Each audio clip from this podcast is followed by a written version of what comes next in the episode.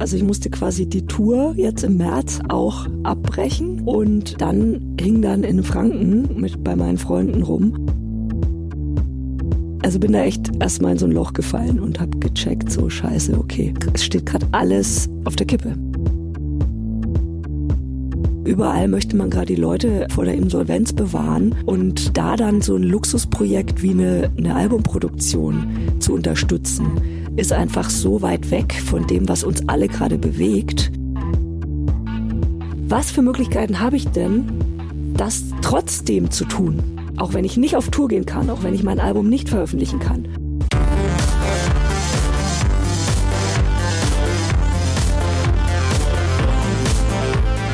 Hi und herzlich willkommen zum Podcast von Raketerei. Ich bin Imke Machura, ich wohne in Hamburg und mein Herz schlägt für Musik.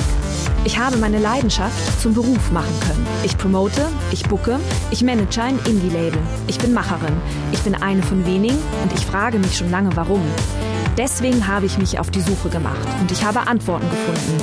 In dieser Podcast-Serie porträtiere und interviewe ich Frauen, die die Musikbranche prägen und mitgestalten. Ich zeige, wo die Frauen, Ladies und Bitches der Musikbranche stecken. Und noch mehr. Ich beantworte euch durch diese Interviews zentrale Fragen zur Musikbranche, mache auf Vorbilder sowie Vielfalt aufmerksam, empowere und vernetze.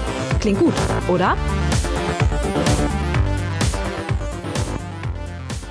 Hi Schwessi, herzlichen Dank, dass du dir Zeit genommen hast. Wir erleben gerade etwas in der Musikbranche, das wir ja im Prinzip eigentlich kennen. Das, was sich halt heute Corona nennt, das hieß vor ein paar Jahren noch Digitalisierung. Und damals brach der Umsatz ein, weil plötzlich keine CDs mehr gekauft worden sind. Heute bricht der Umsatz ein, weil aufgrund einer weltweiten Pandemie Auftritte abgesagt werden und ein Kontaktverbot herrscht. Schwessi, du bist Musikerin und du bist im Prinzip unmittelbar davon betroffen, weil auch bei dir Auftritte abgesagt worden sind. Also unter anderem. Nimm uns mal mit in deine Welt. Erzähl uns mal erstmal, bevor wir gleich ins Thema einsteigen, von dir und deiner Musik. Äh, ja, also ich mache so ähm, Hamburger Schule Hip-Hop, NDW. Pop, also so eine Mischung aus diesen drei Genres, würde ich sagen. Und ich nenne das Hippie-Pop, es ist deutschsprachig und es hat ähm, meistens so eine gesellschaftspolitische Botschaft oder so eine satirische Reflexion, also eine Mischung aus autobiografisch und gesellschafts gesellschaftspolitischer Relevanz. Wie hast du damals den Weg ähm, zur Musik gefunden oder auch in die Musikbranche? Also was, was hat dich damals getriggert? Mm, also ich glaube, so dieses mit Worten ähm, kreativ umgehen und rumjonglieren ähm, ist halt eine große Leidenschaft, macht mir einfach wahnsinnig Freude. ist ein Riesenspaß für mich und einfach meine Message raushauen auf eine leichte Art, die Freude macht. Also nicht auf eine schwere, also ich hätte auch in die Politik gehen können, aber ich habe lieber den äh, lustigen Weg gewählt. Das heißt, vor wie vielen Jahren bist du in die Musikbranche gekommen? Also Branche, naja, also ich hatte eine lange Pause. Ich habe ich hab eigentlich erst jetzt nachdem ich sehr lange als alleinerziehende Mama gar keine eigene Musik mehr gemacht habe, ähm, sondern in erster Linie mit Udo Lindenberg ganz viel zusammengearbeitet habe in verschiedenen Projekten, habe ich jetzt erst wieder angefangen, ähm, weil mein Sohn jetzt alt genug ist, dass ich das wieder machen kann. Und jetzt, äh, jetzt fange ich eigentlich erst an, es professionalisieren. Also früher habe ich natürlich auch Songs geschrieben, viel Live-Auftritte gehabt mit verschiedenen Bands, die ich hatte. Mit Anfang 20 ging das los so mit eigenen Songs und eigenen Bands. Aber das war eben noch nicht so, dass ich da in die Musikbranche rein bin, so richtig, ne? Also ich habe es gerade mal geschafft, mich bei der GEMA anzumelden und halt live zu spielen, aber ich habe jetzt da keine keine CDs veröffentlicht, ne? Also nur so gebrannte EPs verteilt und so. Mhm. Warst du schon so ein bisschen denn hippie-mäßig Rock'n'Roll im Prinzip unterwegs? Klingt ein bisschen so, als hättest du vor allem für den Moment damals gelebt, Schwessi, oder? Total. Da ging es nur ums Tun und ums Erleben und ums Abfeiern von der Musik. Hm. Ich durfte dich ja auch so ein bisschen begleiten. Also ich, ich beobachte dich, ich folge dir auch auf den sozialen Netzwerken, ich lese dein Newsletter und ich durfte dadurch beobachten, wie du dich quasi jetzt professionalisiert angefangen hast aufzustellen. Was hast du in diesem Jahr geplant, das nun nicht stattfinden kann aufgrund von Corona? Ja, jetzt dieses Jahr wollte ich äh, dreimal auf Tour gehen. Äh, ich gehe immer in den Schulferien auf Tour, wegen alleinerziehend und schulpflichtiges Kind. äh, nämlich März, Juli und Oktober. Und ich wollte jetzt eigentlich eine Crowdfunding-Kampagne starten am 5.5. und äh, die erste Single meines Albums veröffentlichen mit einem Video, was ich jetzt eigentlich drehen wollte. Und dann ähm, im Sommer noch eine Single und noch ein Video und dann im Herbst wollte ich das Album releasen und auf Tour gehen mit dem Album. Also eigentlich sollte in diesem Jahr wirklich so dein Schritt in die Sichtbarkeit stattfinden. Kann man das so zusammenfassen? Ja, absolut. Ne? Also ich habe jetzt seit zwei Jahren wieder ähm, meine eigenen Songs auch live gespielt und auch eine EP veröffentlicht und auch ein Musikvideo gemacht. Aber so richtig, das, das Debütalbum sollte jetzt kommen, genau. Kannst du uns den Moment beschreiben, als dir bewusst wurde, dass das alles nicht stattfinden wird? Also wann ist der Groschen quasi so in Fenjen gefallen, dass dir klar wurde, ach so, warte mal, das funktioniert jetzt alles gar nicht. Ja, oh Mann, ey, das war krass. Das war ich während ich meine, also ich musste quasi die Tour jetzt im März auch abbrechen und dann hing dann in Franken mit bei meinen Freunden rum und hab da dann so also bin da echt erstmal in so ein Loch gefallen und habe gecheckt, so scheiße, okay. Es ist alles, es steht gerade alles auf der Kippe. Also steht alles in den Sternen.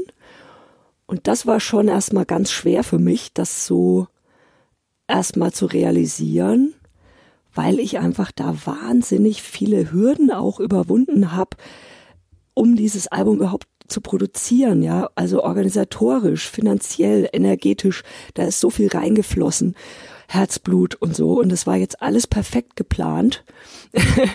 ich hatte ähm, mit dem kleinen Indie-Label Pussy Empire auch ähm, vor, das ra gemeinsam rauszubringen, das Album. Und es war einfach, ich war, ich habe mich da so drauf gefreut. Es ist ja so mein Leben, mein Lebenstraum, den ich jetzt mit ähm, fast 44 Jahren äh, realisiere. Und Alter, das war einfach, ähm, das war schon schwer, das dann loszulassen.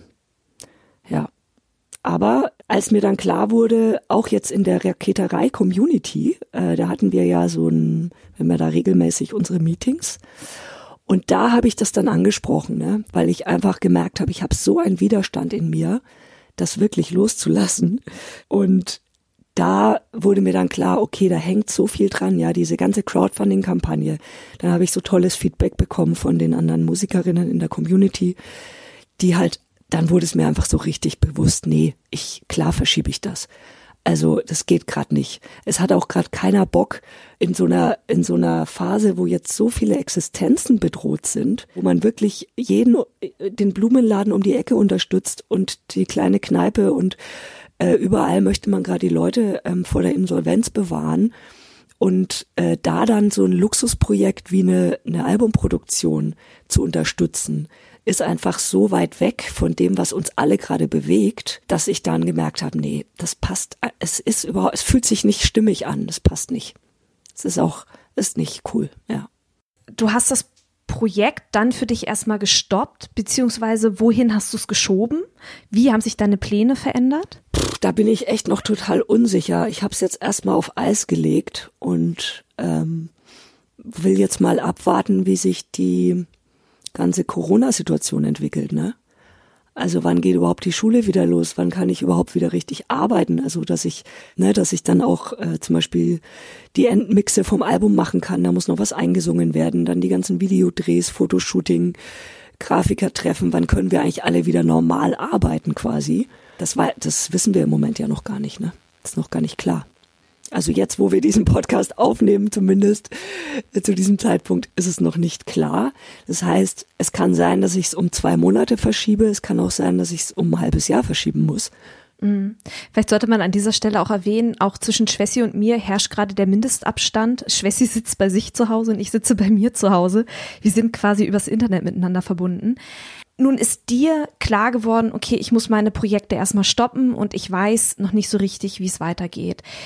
Was für Stimmen hast du um dich herum wahrgenommen, als plötzlich klar war, okay, wir müssen das Leben jetzt erstmal anhalten? Also in meinem Freundeskreis, wir sind schon seit langem auf so einem, ich sag mal, eher alternativen Trip. Also auch so, wie man das Leben betrachtet und die Welt. Wir tauschen uns da sehr intensiv aus. Viele von meinen Freunden meditieren oder machen Yoga oder sind in, in der Politik. Und wir haben einfach, also wir sehen meistens, wenn wir über individuelle Themen reden, gibt es halt zwei Möglichkeiten. Entweder wir schenken uns Empathie, also reden wirklich über unsere Gefühle, lassen die sozusagen äh, raus und können dadurch einfach auch wieder so eine Balance finden. Oder wir reisen wie so ein Helikopter oben drüber über der ganzen Problematik, über, über auch diesen ganzen verschiedenen Diskursen und diskutieren die gesellschaftspolitische Dimension des Ganzen. Also auch zum Beispiel die, mm, diese Zukunfts, Zukunftsforscher, was die gerade so schreiben oder ähm, Philosophen oder spirituelle Lehrmeister und eigentlich die Menschen, ne, die direkt an der Essenz des Lebens dran sind, also zum Beispiel die Aborigines oder die Hopi-Indianer oder so. Das sind gerade die, die einfach die hilfreichsten Botschaften für uns haben, erlebe ich so. Und das sind dann Sachen, die wir teilen, die wir uns schicken gegenseitig und über die wir reden, weil das gibt uns halt Kraft. Hast du ein Beispiel für uns? Was sind das für Botschaften? Oder wie gehen diese Menschen mit dieser Situation um? Wir verbinden uns halt sozusagen mit dem Jetzt wird's ganz schön, äh, jetzt wird's ganz schön philosophisch hier, aber man kann ja auf verschiedene Arten meditieren. Und die Mitgefühlsmeditation, die aus dem Buddhismus kommt, das ist ja eine Meditation, in der verbindet man sich mit allen Menschen und vor allem mit den Menschen, die gerade am meisten leiden. Und in dem Moment, wo wir das machen, also wenn wir zum Beispiel auch gleichzeitig meditieren, wenn wir zur gleichen Zeit uns verabreden und meditieren und uns sozusagen in dieser Herzenergie verbinden, da entsteht einfach ein, da entsteht so viel lebendiges Verbundensein in dieser, in dieser Krise, dass es einfach wahnsinnig Kraft gibt und Mut macht. Also auch dieses Trauern und Mitfühlen mit anderen, die gerade richtig am Arsch sind. Also es klingt paradox, aber das, das kann dann auch wieder eben durch diese Solidarität, kann es auch wieder Kraft geben. Hm, weißt du, was ich meine? Ich weiß total, was du meinst. Hast du aus so einem Moment heraus auch die Idee entwickelt, wie du diese Krise für dich nutzen kannst? Ich bin sowieso eben durch dieses ähm, regelmäßige Meditieren, bin ich sowieso ganz viel damit in Kontakt mit dieser Frage, worum geht es mir gerade? Also wenn es mir eben zum Beispiel schlecht geht, wenn irgendwas in mir nicht stimmig ist, wenn ich auch nicht so connected bin mit mir selber, dann frage ich mich immer, okay, worum geht es mir gerade? Und ich habe halt gemerkt, diese, dieser Widerstand, das loszulassen, meine Tour, meine, mein Album und so, der hatte ganz viel damit zu tun, dass ich, dass es mir so sehr darum geht, meine Songs zu teilen mit Menschen, meine Message rauszuhauen, weil ich da ganz viel verarbeitet habe in diesen Songs, auch was unser Land so durchgemacht hat in den letzten Jahren und so. Und ich habe da einfach diese Erfüllung und diese Freude, wenn ich das teile auf der Bühne, live, aber auch wenn Menschen meine Songs hören, ähm, wenn ich die veröffentlichen kann und so. Darum geht es mir, genau darum. Also mit der Community in Verbindung zu gehen und über diese Themen in Verbindung zu gehen mit Menschen, die das Gleiche empfinden und die sich da auch wiederfinden, die sich vielleicht sogar inspiriert fühlen. Darum geht es mir, meine Werte und mein, mein Lebensgefühl, meine Message rauszuhauen. Und dann habe ich gedacht, okay, was für Möglichkeiten habe ich denn, das trotzdem zu tun, auch wenn ich nicht auf Tour gehen kann, auch wenn ich mein Album nicht veröffentlichen kann. Und da habe ich dann gedacht, okay, alles klar, dann mache ich das jetzt eben mit den Möglichkeiten, die mir zur Verfügung stehen, nämlich digital, also über die sozialen Netzwerke. Ich kann live gehen, ich kann Seminare geben, Webinare zum Thema Empathie und gewaltfreie Kommunikation, was ich sonst im echten Leben ja auch mache. Und ich kann Online-Konzerte spielen. Und kann da mit meiner Community live in Verbindung sein und kann da mein, meine Songs eben spielen, die auch auf dem Album erscheinen werden. Mhm. Das heißt, dein erstes Online-Konzert liegt ja auch mittlerweile hinter uns. Was hast du gemacht, um dieses Online-Konzert anbieten zu können? Also erstmal habe ich einen Workshop besucht bei Raketerei. Nämlich, das war ja sehr cool, dass du da gleich sozusagen für die Community so eine Notfallhilfsaktion quasi ins Leben gerufen hast und gesagt hast, okay Leute, wie könnt ihr quasi jetzt online Geld verdienen, wenn eure, wenn ihr live kein Geld mehr verdienen könnt? Und hast dann ja diesen Community-Tag angeboten. Kostenlos, äh, was ich großartig fand. Und da habe ich mir das ganze Know-how ja dann sozusagen drauf geschafft unter deiner Anleitung. Dieses, ich brauche erstmal die Möglichkeit, wie kann ich denn Tickets verkaufen? Ich brauche erstmal online so einen Store, so einen Shop, wie das überhaupt geht und wie kann ich das dann mit meinem Newsletter verknüpfen und so weiter und so fort, ne? diese ganzen technischen. Mhm, es ging quasi darum, eine Paywall ja. von einem Online-Konzert aufzubauen. Genau. Ne? genau. genau. Mhm. Mhm. Weil ich auch natürlich, ich habe mir natürlich auch die Frage gestellt, was kann ich denn jetzt raushauen, an Content, also kostenlos auch, ne? Einfach so wie es ja viele gerade machen, was ich auch großartig finde, um die Leute sozusagen in dieser Isolation auch bei Laune zu halten. Und für mich war aber dann eben die Frage, die wir ja auch in der Community diskutiert haben, und das war für mich total hilfreich, darüber überhaupt nachzudenken, der Wert von Kultur. Also der Wert von unseren Songs, von unserer Musik, von, von, von dem, was da alles reingeflossen ist an Herzblut und Arbeit und so, das dann eben jetzt so rauszuhauen, vor allem unveröffentlichtes Material, was ich ja, was ja noch gar nicht erschienen ist, da habe ich gemerkt, nee, ist schon geil, auch, also erstens, um diesen Wert für mich selber, diese Wertschätzung zu haben, für mein Selbstgefühl, aber auch dieses Community-Gefühl, ja, das ist ein ganz anderes, wenn Leute ein Ticket kaufen, am Türsteher vorbei müssen und irgendwie wirklich sich auch freuen auf diesen Termin und dann was vorhaben. Okay, Samstagabend gehen wir aufs Schwessi-Konzert und dann habe ich auch noch eine Aftershow-Party gemacht, also wo wir uns dann alle mit Video Live-Schalte zusammenge, auf so eine, so eine Art Videokonferenz quasi, wo wir alle dann an die Bar gegangen sind virtuell und noch uns unterhalten haben, bis wir, bis die ersten dann irgendwie ins Bett gefallen sind und am Ende waren wir dann nur noch zu zweit übrig. Und es war so eine schöne Atmosphäre, genau dieses Gemeinschaftsgefühl, was wir ja sonst auf Konzerten haben, wo wir dann auch danach noch zusammen rumhängen und uns ewig äh, einfach am Quatschen sind und so. Das hast du halt nicht, wenn du einen Livestream auf Facebook raushaust. Das ist einfach ein ganz anderes Gefühl. Das habe ich total genossen. Welche Herausforderungen sind dir von der Planung bis zur Umsetzung begegnet? Ist dir da irgendwas begegnet, wo du dachtest, öh, wie gehe ich damit jetzt am besten um? Ich bin da nur selber an meiner, an meiner technischen Überforderung ein paar Mal gescheitert, weil ich halt diese ganzen, also ich musste ja noch nie meinen Sound selber mischen und sowas alles, ja. Also das fand ich schon krass. Ich habe mir da halt wahnsinnig viel drauf geschafft innerhalb weniger Tage habe ich dann halt irgendwie äh, mega improvisieren müssen und da ganz viel selber mir jetzt erarbeitet, womit ich vorher nie was zu tun hatte. Und das fand ich auch mega geil. Also ich bin auch eher ein neugieriger Mensch und das, dieses so viel zu lernen in so kurzer Zeit, fand ich richtig cool. Aber es war auch echt anstrengend. Also es war schon Stresslevel hoch zehn und äh, die Nächte da durchgemacht und so und irgendwie scheiße, wie kriege ich jetzt den Sound und welcher Livestream und wie machen wir das alles und so, ne? Mhm. Was würdest du sagen, was du aus deinem ersten Konzert, beziehungsweise wenn diese Folge ausgestrahlt wird, hast du ja auch schon dein zweites Online-Konzert hinter dir. Was nimmst du so für die Zukunft mit? Also für mich zählt einfach genau dieses, auf welche Weise will ich mit meinen Fans in Verbindung bleiben, in Verbindung sein. Das ist für mich das Allerwichtigste. Also bei allen Überlegungen stelle ich mir halt immer diese Frage nach dieser besonderen Qualität. Also ganz viele Fragen stellen sich ja im, in so einem Prozess, ja. Welche Schwerpunkte setzt man jetzt? Will man, dass es möglichst störungsfrei abläuft oder geht es einem um dieses Live-Gefühl, live miteinander zu sein und so, ne?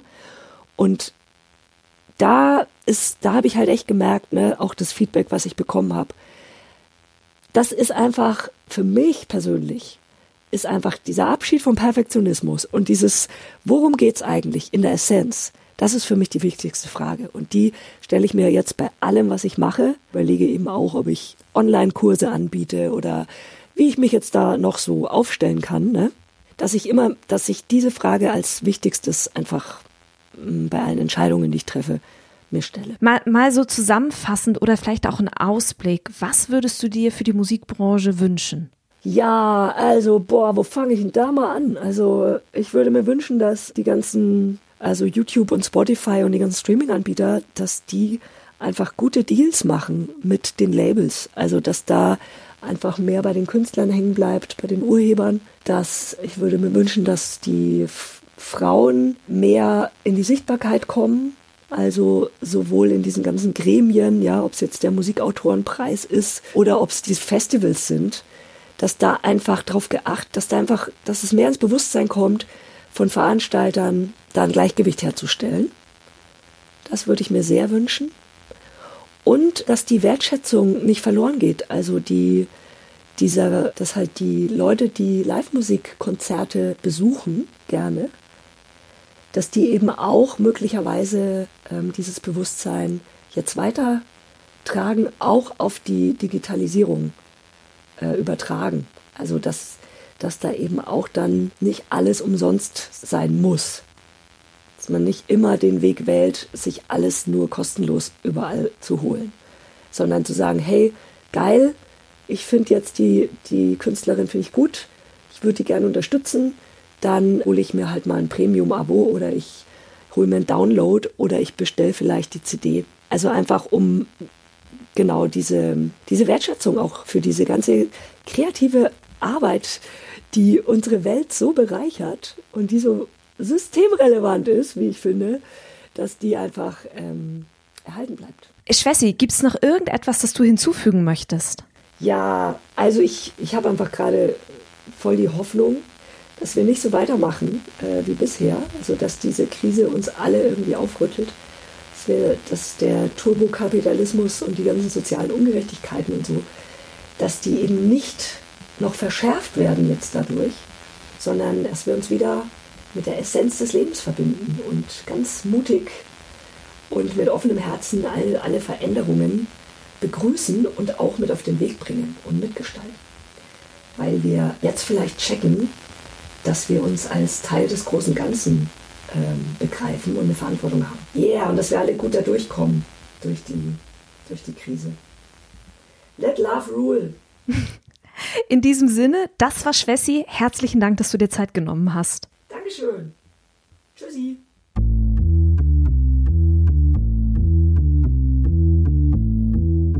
Herzlichen Dank fürs Zuhören. Ich habe jetzt noch drei kleine Infos für euch. Wenn ihr etwas auf dem Herzen habt oder euch Gedanken zu dieser Folge kamen, die ihr mir gerne mitteilen möchtet, dann sucht sehr gerne den Austausch zu mir. Ihr erreicht mich unter imke.raketerei.com. Außerdem, wenn euch diese Folge gefallen hat, dann bewertet meinen Podcast gerne auf iTunes, um ihn für andere sichtbar zu machen. Wenn ihr mehr über die Musikbranche wissen möchtet, über Strukturen, über Trends, über Strömungen, wenn ihr mehr zum Thema Selbstvermarktung für Musikerinnen erfahren möchtet oder meinen Podcast zugeschickt bekommen wollt, sobald die neue Folge online ist, dann solltet ihr unter www.raketerei.com slash newsletter mein Newsletter abonnieren.